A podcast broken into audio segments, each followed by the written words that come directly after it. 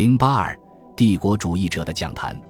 不管怎样，苏联帝国还有一批卫道士。当他们看到苏联在东欧的地位崩溃，非俄罗斯民族要求独立以及中央集权削弱时，他们开始联合起来。最初是对这些变化表示关注，然后又感到恐惧。一九九零年一月初，一位叫亚历山大·普罗汉诺夫的年轻作者在《俄罗斯文学报》上发表了一篇文章。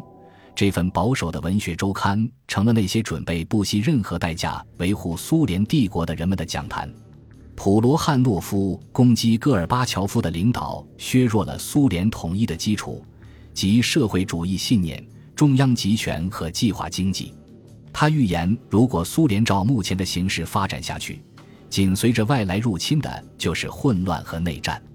虽然普罗汉诺夫的这篇文章是在一份发行量不大的刊物上发表的，但他引起了广泛的关注，因为他为有沙文主义倾向的俄罗斯人的政治联盟进行了辩护。这些人大多数在感情上都依恋着沙皇的统治制度，因而本质上是反对布尔什维克以及共产党的政治机器、军队和警察机关的。但统一这一话题与帝国密不可分。只有共产党能够把帝国团结在一起，那么帝国主义者也将支持共产党。这是俄罗斯爱国集团所遵循的信条。该集团到一九八九年年底时，已有十二个俄罗斯爱国运动组织，并力图在即将进行的加盟共和国选举中支持他们心目中的候选人。我读了普罗汉诺夫的文章和俄罗斯爱国集团的宣言，感到十分担忧。他们进一步坚定了我多年来的信念，即共产主义、法西斯主义和帝国主义都是性质相同的政治运动，都是基于以武力的独裁集团统治。传统上，西方无论是保守派还是自由派的学者，总是受到下述观点的迷惑：法西斯主义是极右运动，而共产主义是极左运动，因而他们是对立的。本世纪三十年代。许多西方学者没有谴责斯大林的大清洗，因为他们担心这样做会对希特勒有利。因此，即使斯大林与希特勒签订了苏德协定，也没有动摇许多人心目中的这种信念。一九五六年，苏联入侵匈牙利时，法国学者当中持这一观点的人仍占主流。到一九六八年，苏联入侵捷克斯洛伐克时，有些人还持这种观点。与此同时，保守派学者却经常为右翼的专制政权辩护，因为他们觉得右翼专制政权是反对共产主义的堡垒。实际上，独裁者通常觉得接受共产主义意识形态要比建立民主制度更容易一些。所谓左一右二分法，完全弄混了现实问题，掩盖了妄自尊大的、不受任何约束的专制权利。值得警惕的是。这些自诩为俄罗斯爱国者的帝国主义分子，往往拥护沙皇俄国最令人厌恶的那些东西。他们大多数是排外主义者和反犹太主义者，尽管只有极端主义者才如此公开宣称。所有这些人都认为，俄罗斯负有统治从君士坦丁堡到太平洋，从波罗的海到印度这一广大的区域的使命，并且应在所有的边缘地带实现霸权。他们认为。俄罗斯帝国是俄罗斯民族的标志，维护帝国的完整应该高于个人利益，高于俄罗斯民族以外其他民族的利益。尽管他们痛恨俄罗斯东正教会受到布尔什维主义无神论斗士的打击，传统乡村生活遭到斯大林农业集体化的破坏，以及环境因无知的工业化而受到蹂躏。